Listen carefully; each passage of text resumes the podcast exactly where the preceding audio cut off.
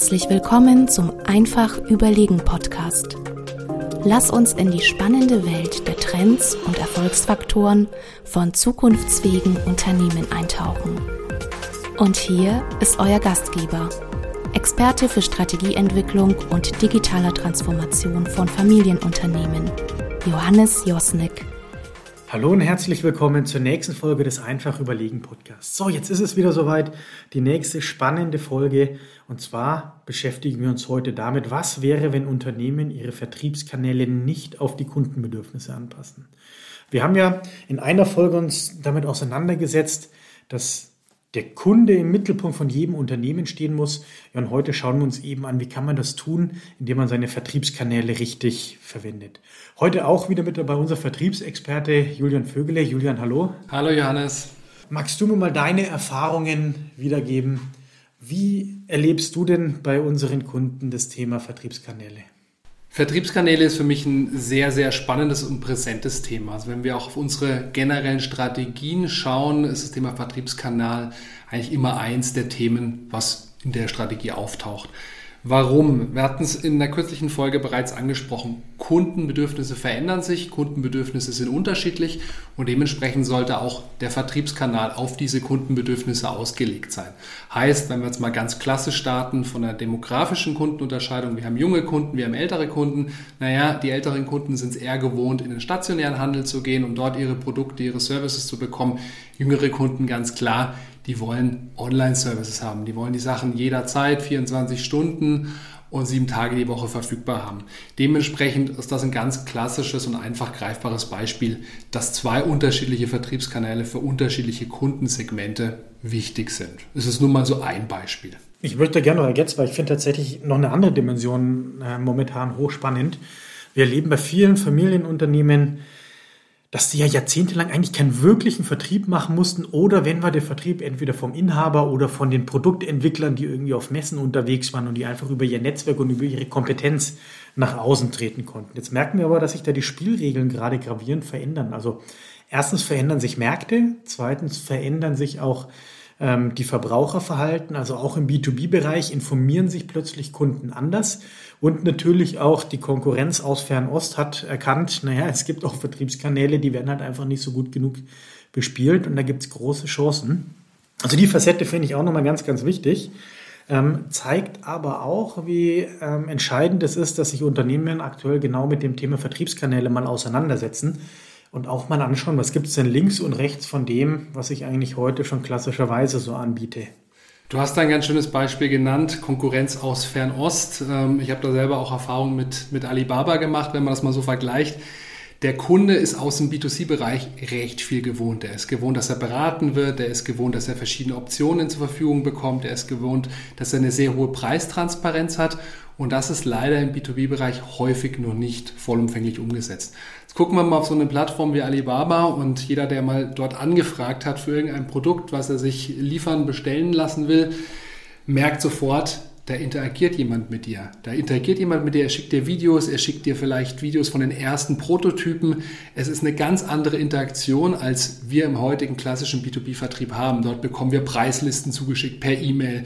Wir warten eins bis zwei Tage bis zu einer ganzen Woche, bis wir ein Angebot erhalten.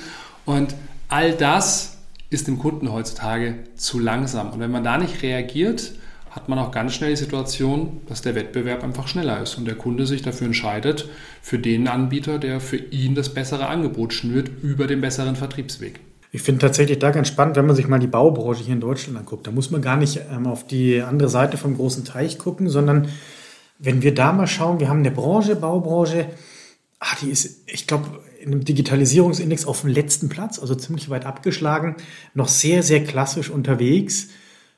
Und da ist für mich genau der Punkt, jetzt gibt es die ersten Bestrebungen, dass Plattformen entstehen, dass sich die ersten Unternehmen ja emanzipieren von den bestehenden ähm, Vertriebskanälen und dass da gerade eine ganz schöne Dynamik entstehen wird. Wir merken aber auf der anderen Seite, wenn wir da mit vielen unserer Kunden sprechen, die haben da echt richtig Vorbehalte und richtig Angst, den Schritt jetzt zu gehen, sich selber neue Vertriebskanäle aufzubauen. Du hast die Baubranche angesprochen. Tatsächlich ist die Baubranche ja gewohnt, über Großhändler und Zwischenhändler auch zu arbeiten am Markt. Heißt, wir haben hier ein indirektes Vertriebsmodell, heißt, der Zwischenhändler finanziert auch Ware zwischen, bringt sie an den nächsten Kunden über ein mehrstufiges Vertriebsmodell. Wenn wir jetzt hier an den Punkt kommen und eine Online-Präsenz aufbauen, ist natürlich immer die Frage, inwieweit nehmen wir da unsere Partner, unsere Händler mit ins Boot. Du hast ein Plattformmodell angesprochen, wo man die Möglichkeit hat, wirklich Händler auch auf eine gemeinsame Plattform anzubinden. Gibt aber auch durchaus Ansätze, wo man versucht, ein Direktvertriebsmodell aufzubauen, wirklich direkt mit dem Kunden zu agieren, damit quasi in Wettbewerb zu dem Händler tritt. Und da ist natürlich Fingerspitzengefühl gefragt. Die Frage ist, was traut man sich zu? Wie stark ist man auf die Händler angewiesen? Ähm, wie wichtig ist die Zwischenfinanzierung der Händler? All das sind Punkte, die man bei so einer Wahl eines Vertriebskanals auch berücksichtigen muss. Da lohnt sich aber, wenn man mal in andere Branchen schaut, in meinen Augen. Also ich habe es damals miterlebt. Adidas ist da ein gutes Beispiel. Die haben ja vor einiger Zeit, ist schon ein paar Jährchen her, ich glaube, es ist jetzt 12, 13 Jahre her, in ihrer Strategie auch mal verankert, dass sie sagen, naja, unsere eigenen Kanäle und Online First. Das heißt, Sie haben einen eigenen Online-Shop aufgebaut, haben den extremst gestärkt, haben ihre eigenen Retail-Geschäfte gestärkt und haben quasi den Handel so ein bisschen, ja, außen vor gelassen, nicht ganz so an dieser Entwicklung partizipieren lassen. Und da gab es einen riesen Aufschrei damals von den Händlern und von der Branche, die sagen, ja, wir verzichten auf Adidas, wir brauchen euch nicht mehr, wir machen ohne. Und wir haben jetzt einfach mal in der Retro-Perspektive da drauf schaut, ja, es ist passiert nichts.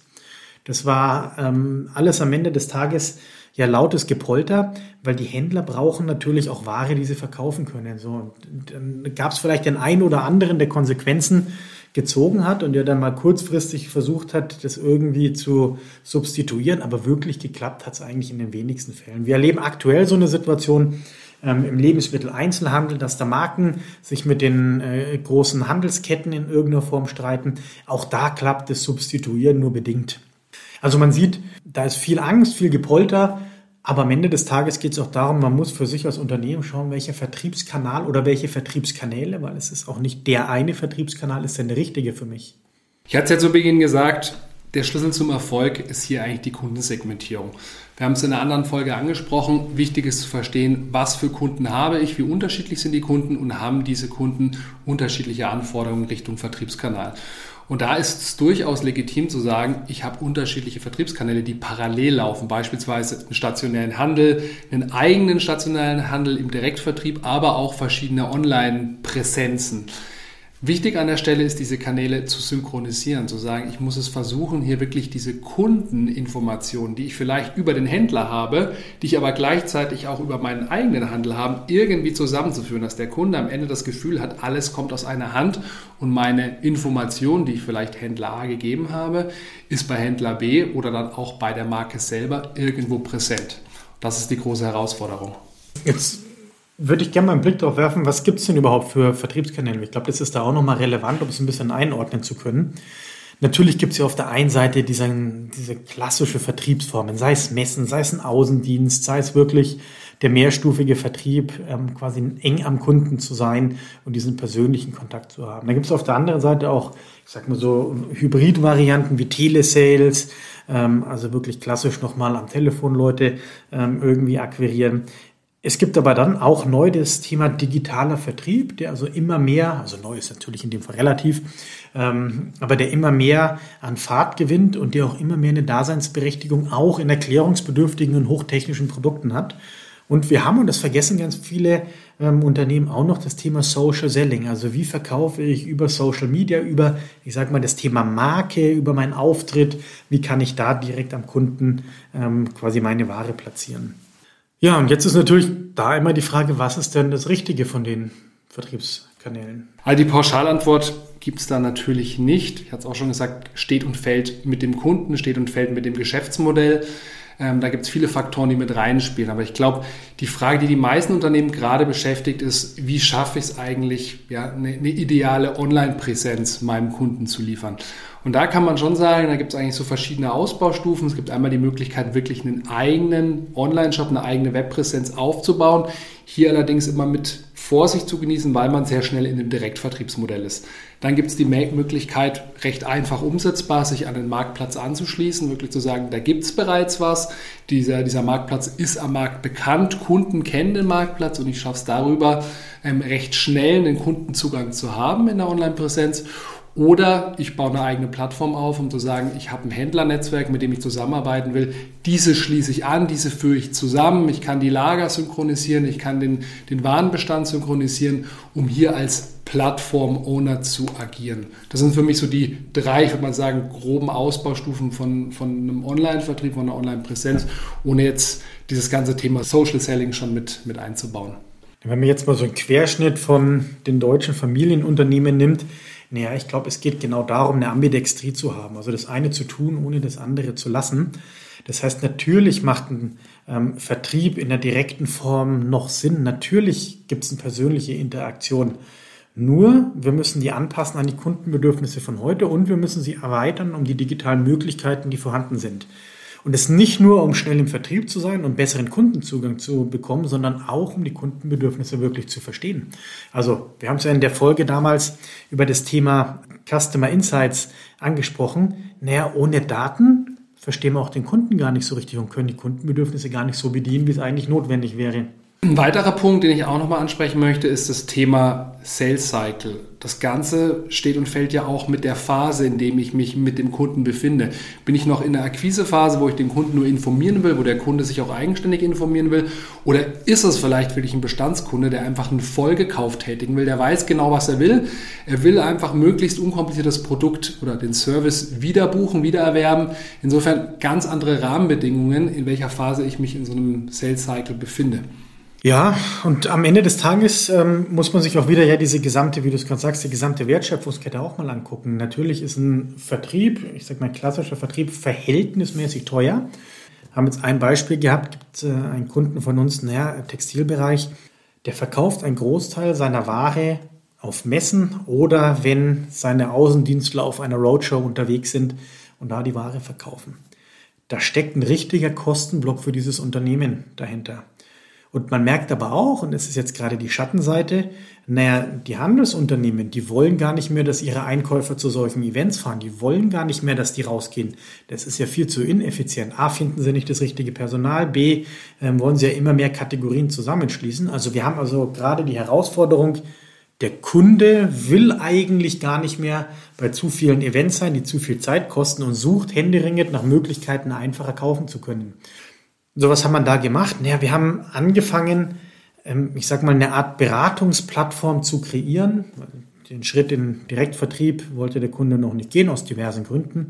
Aber eine Beratungsplattform zu kreieren, die einmal für den Händler zur Verfügung steht, also dass man genau weiß, wann kommt die Ware, wie sieht die aus, mit Videos, 360 Grad ähm, Ansichten, die Möglichkeit mit einem Live-Chat oder auch jederzeit mit jemandem zu sprechen zum einen das aufgesetzt und auf der anderen Seite das so erweitert, dass es auch für den Endkunden eine Informationsplattform darstellt. Das Charmante an der Sache, naja, das hat alle technischen Voraussetzungen, um im nächsten Schritt zu einer ähm, Direktvermarktungsplattform ausgebaut zu werden. Also da sieht man schon, wenn man das sinnvoll in die Strategie auch mit eingliedert, ähm, die Vertriebskanäle zusammenspielen lässt, ja, dann funktioniert das auch gut. Ich glaube auch da wichtig ist, Dinge auszuprobieren. Du hast angesprochen, letztendlich das Modell, was du beschrieben hast, ist Stand heute noch eine reine Lead-Generierung, wird dann übergeben und dann im zweiten Schritt, wenn man seine Erfahrung gesammelt hat, zu schauen, was funktioniert gut, was funktioniert nicht so gut. Auch da wieder Customer Insights, was ist das Kundenfeedback, was wünscht sich denn überhaupt der Kunde? Langt es ihm vielleicht nur reine Informationen zu erhalten und wünscht sich dann aber die persönliche Betreuung weiterhin über einen, über einen Außendienst oder ist er wirklich daran interessiert, sämtliche Produkte, Services auch komplett online abzuwickeln? Dementsprechend startet einfach, macht eure Erfahrungen, bevor ihr von Beginn an diesen großen Big Bang probiert, sammelt Erfahrungen und steigert euch iterativ. Hast du da gute Beispiele, wo du sagst, das sind mal Unternehmen, die man sich angucken sollte oder davon kann man viel lernen? Ja, letztendlich ganz bekanntes Beispiel ist der Automobilvertrieb. Wenn wir da zurückblicken auf das Jahr 2013, da gab es eigentlich keinen kein Online-Sales. Man hat angefangen, die ersten Konfiguratoren auf den Websites anzubieten. Die Kunden konnten sich durchklicken, haben grobes Angebot erhalten. Dann der zweite Schritt war eigentlich die Übergabe zu einem lokalen Händler dieses Angebot dann ähm, ja, auszudrucken beziehungsweise zum Händler mitzunehmen und vom Händler beraten zu werden. Und dann kam irgendwann der Schritt, ich erinnere mich noch zurück, 2019 war es, glaube ich, als dann auch VW gesagt hat, sie gehen in ein Direktvertriebsmodell, Händlerverträge mussten umgestellt werden. Der Kunde hat heute eben die Möglichkeit, wirklich auch ein, Online, ein Auto komplett online abzuschließen, den Kauf abzuschließen und dann über den Händler rein die Auslieferung und die Abwicklung durchführen zu lassen. Also insofern, man sieht, auch da hat man sich rangetastet, man war sich von Beginn an nicht sicher, aber es ist gestartet mit einer Online-Präsenz, mit einem Konfigurator bis hin heute zu einem Direktvertriebsmodell. Ich finde das wieder ein schönes Beispiel, sieht man auch in ganz vielen anderen Branchen und Bereichen. Man muss ja nicht immer mit dem großen Wurf anfangen, sondern die ersten Schritte machen, Erfahrungen sammeln, Kundendaten sammeln ähm, und schauen, wie können wir die ganzen Vertriebsprozesse und Strukturen zusammenbringen. Aber auch da, um das Thema nochmal aufzunehmen, man hat gesehen, Tesla hat von Beginn an direkt Vertriebsmodell aufgebaut. Man hat gesehen, es funktioniert, es gab Wettbewerber am Markt die das Ganze umgesetzt haben. Klar, Hessler hatte keine Händlerstruktur, die im Wettbewerb stand. Sie mussten niemanden überzeugen, aber man hat gesehen, der Wettbewerb hat da in gewisser Weise auch Türen geöffnet und gezeigt, es, es funktioniert. Und wenn ich nicht mitziehe, wenn ich nicht diese Vertriebskanäle anbiete, dann habe ich auch schnell die Situation, dass ich Kunden verliere. Also das ist tatsächlich nochmal ein wichtiger Punkt, weil man muss sich immer vor Augen führen, wenn man es selber nicht tut, andere werden es tun. Das ist immer, wenn ich mit Kunden aus der Baubranche spreche, ich sage, ihr könnt alle abwarten. Irgendwann wird jemand kommen, der genau das tut und das erleben wir gerade. Und der wird einen Wettbewerbsvorteil haben. Der wird sich differenzieren, könnte oder wird natürlich auch die Herausforderung des First Movers haben. Aber am Ende des Tages entscheidet sich dann Markt, je nachdem, ähm, wie man sich da aufstellt. Und das, lieber Zuhörer, das wäre jetzt auch für mich so der entscheidende Punkt. Es gibt kein Schwarz oder Weiß bei dem Thema Vertriebskanäle es gibt keine klare Ansage, man muss unbedingt den direkten Vertrieb haben, man muss digitale Produkte haben, sondern am Ende des Tages geht es immer um eins. Wie schaffe ich es, die Kundenbedürfnisse optimal zu bedienen? Und immer von dieser Seite sollte man an das Thema gehen. Man muss sich die Gesamtstrategie angucken, man muss sich angucken, was will ich mit dem Vertrieb erreichen, was möchte der Kunde, setzt das zusammen und daraus ergibt sich der gesamte Mix für die Vertriebskanäle.